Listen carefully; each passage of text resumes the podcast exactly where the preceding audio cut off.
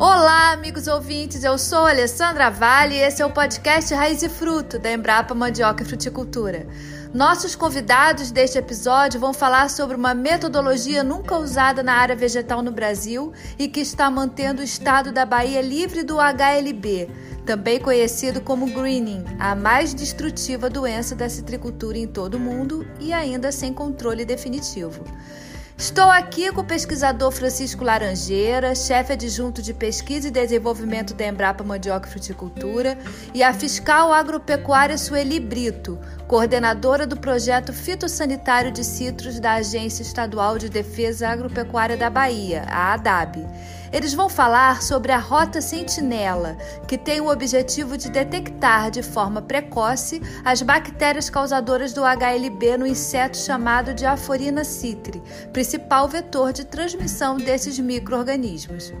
A metodologia faz parte do HLB Biomath 3, projeto liderado por Laranjeira que integra o conjunto de projetos do portfólio Sanidade Vegetal da Embrapa, com acompanhamento do Ministério da Agricultura, Pecuária e Abastecimento. Então, fique com a gente nessa entrevista.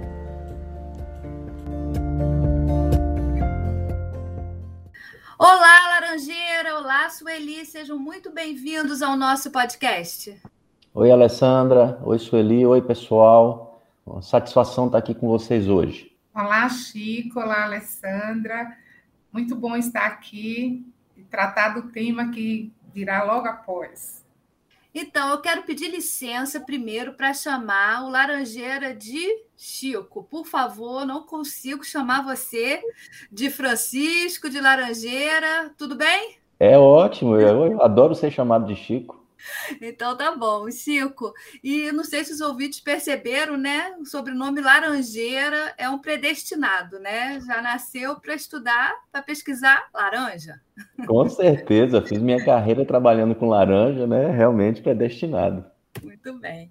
Então vamos lá. Antes de entrarmos na questão de como funciona a Rota Sentinela, Chico, fale sobre a situação do HLB hoje no país. Em que estados a doença ocorre? Então, o, o HLB, né, a principal doença de citros, foi detectada pela primeira vez no estado de São Paulo, uh, mas já se encontra no Paraná, Minas Gerais e, e também foi detectado em Mato Grosso do Sul. Tá? Atualmente, mais de, de 20% das árvores do, do, do, cinturão citrícola, onde se faz a, a pesquisa sobre, sobre incidência do HLB, né, encontram-se com, com a doença. É, é o natural né, de, toda, de toda doença é, se expandir, aumentar a incidência, e é, é trabalho nosso né, criar ferramentas para manter a doença restrita aos locais onde, onde ela já ocorre. A gente não quer que o HLB se espalhe para o resto do país. A ideia, então, é proteger o estado da Bahia, que tem uma citricultura forte, da entrada do HLB.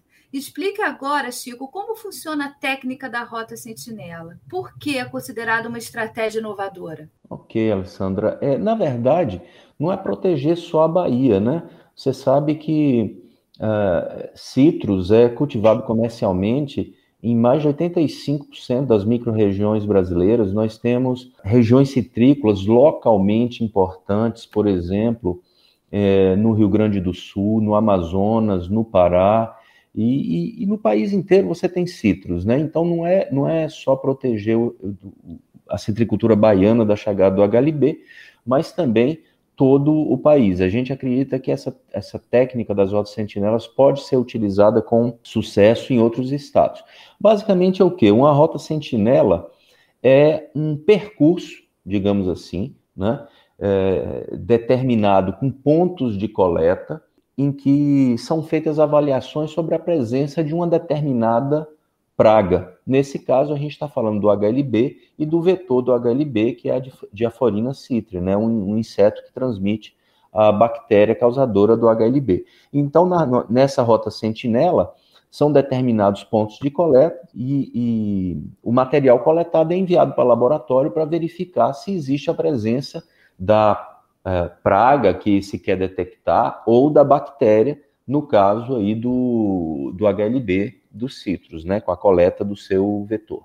e por que inovadora? Porque essa técnica uh, permite, sendo, sendo feita da, uh, da, da maneira correta, permite a detecção precoce da presença de uma determinada praga. E a detecção precoce é fundamental se se quer evitar o espalhamento, digamos assim, né, a disseminação de uma praga numa, numa certa região. Então, detectando precoce, é possível tomar medidas de controle e segurar a, a praga, a doença, no local de detecção. E é por isso que é inovador. Perfeito. Sueli, como foram criadas as rotas sentinelas pela DAB? Como funcionam? Onde estão localizadas? As, as rotas sentinelas elas foram criadas a partir de um estudo que realizamos conjuntamente com a UFRB e a Embrapa, Mandioca Fruticultura, no ano de 2013, em que a gente pôde detectar a presença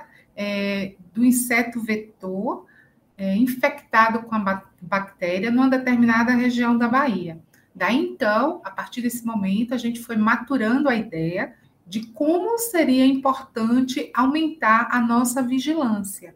Então, é, ano de 2019, nós estabelecemos a criação de quatro rotas na área citrícola e mais três rotas em áreas não citrícolas que nada mais é do que percorrer, percorrer um caminho de vigilância, é, capturando os insetos é, de Aforina citri, que são os insetos vetores do grime.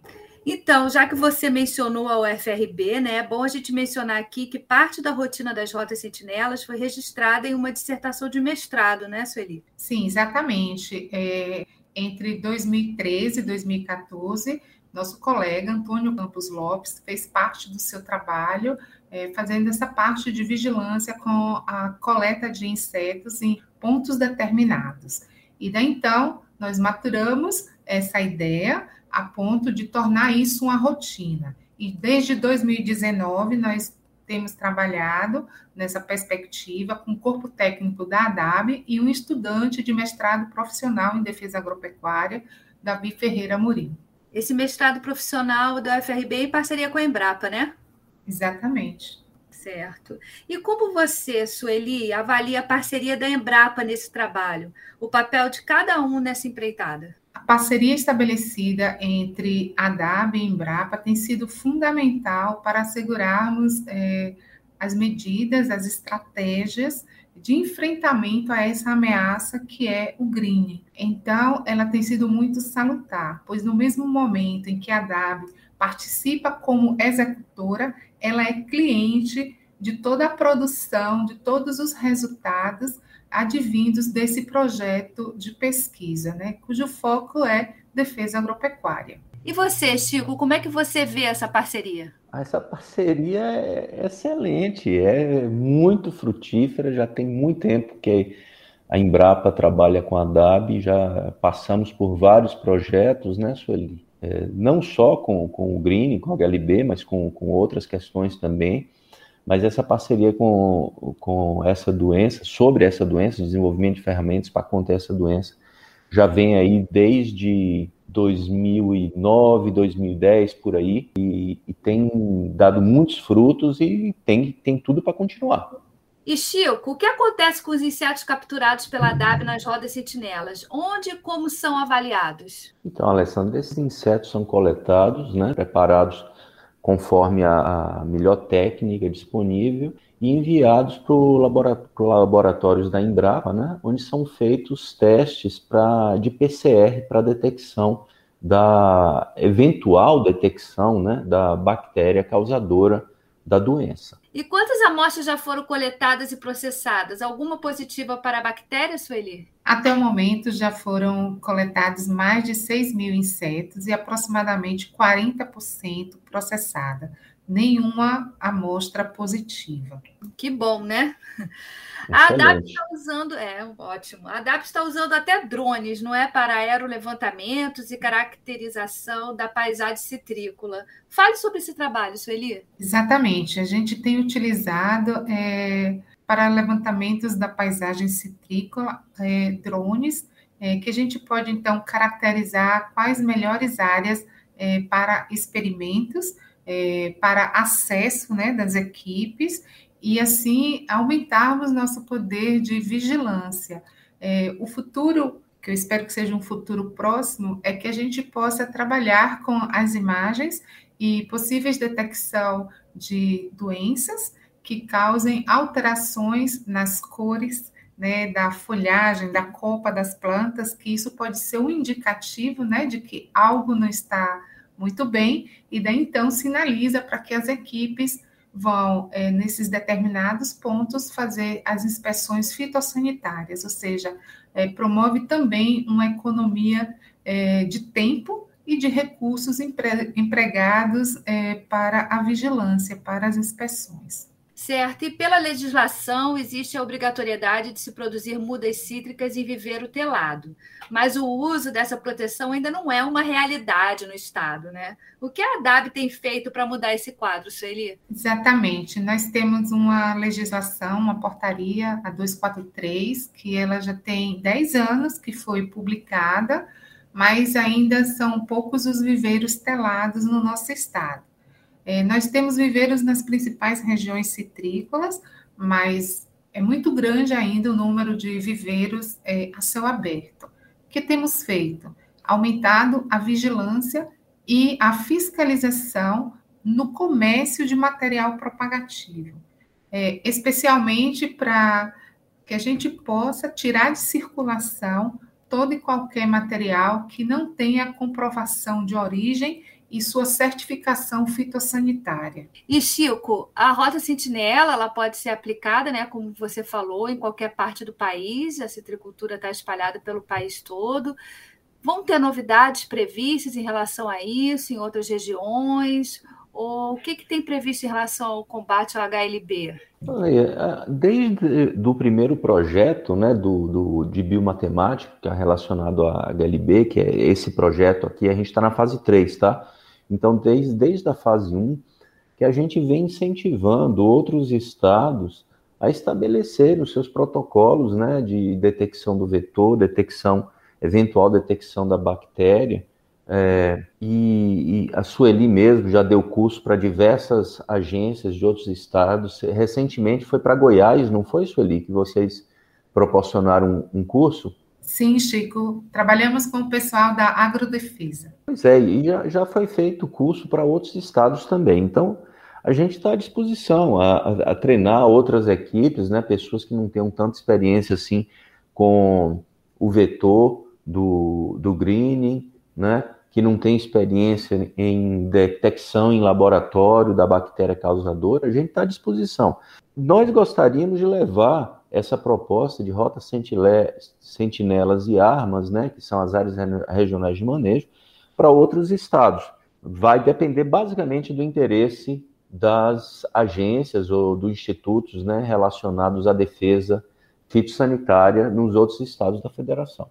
A gente está à disposição e tem tecnologia para isso. Chico, me permita nós temos uma portaria ministerial, a 317, que foi publicada em maio de 2021, em que admite dois cenários, é, com e sem ocorrência do HLB dos citros. Né? Então, o Ministério da Agricultura é, fez uma atualização na legislação e considerou é, esses dois cenários e alguns condicionantes para que os estados possam caracterizar o seu status fitossanitário. Então, Alessandra, é muito provável que os estados onde não tem ocorrência do HLB dos citros, do green, possa vir também a praticar esse sistema de vigilância que a gente tem feito aqui na Bahia com as rotas sentinelas. É perfeito, é uma doença, né, sem controle definitivo, tem que atuar dessa forma, né, na prevenção e tal. Maravilha, meus amigos, excelente o nosso bate-papo aqui hoje. Muitíssimo obrigada, Sueli Brito, da ADAB,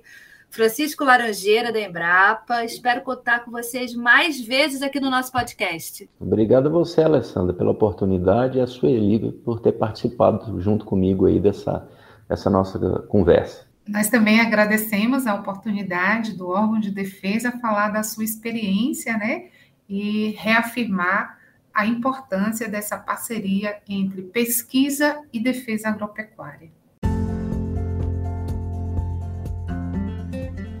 Agradecemos a atenção dos nossos ouvintes. Visitem nossa página embrapa.br barra mandioca traço e traço fruticultura e siga-nos também em nossas redes sociais facebook.com barra embrapa mandioca e fruticultura e no Instagram arroba Embrapa Mandioca e Fruticultura.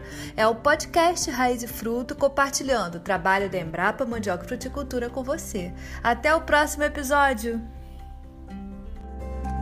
Música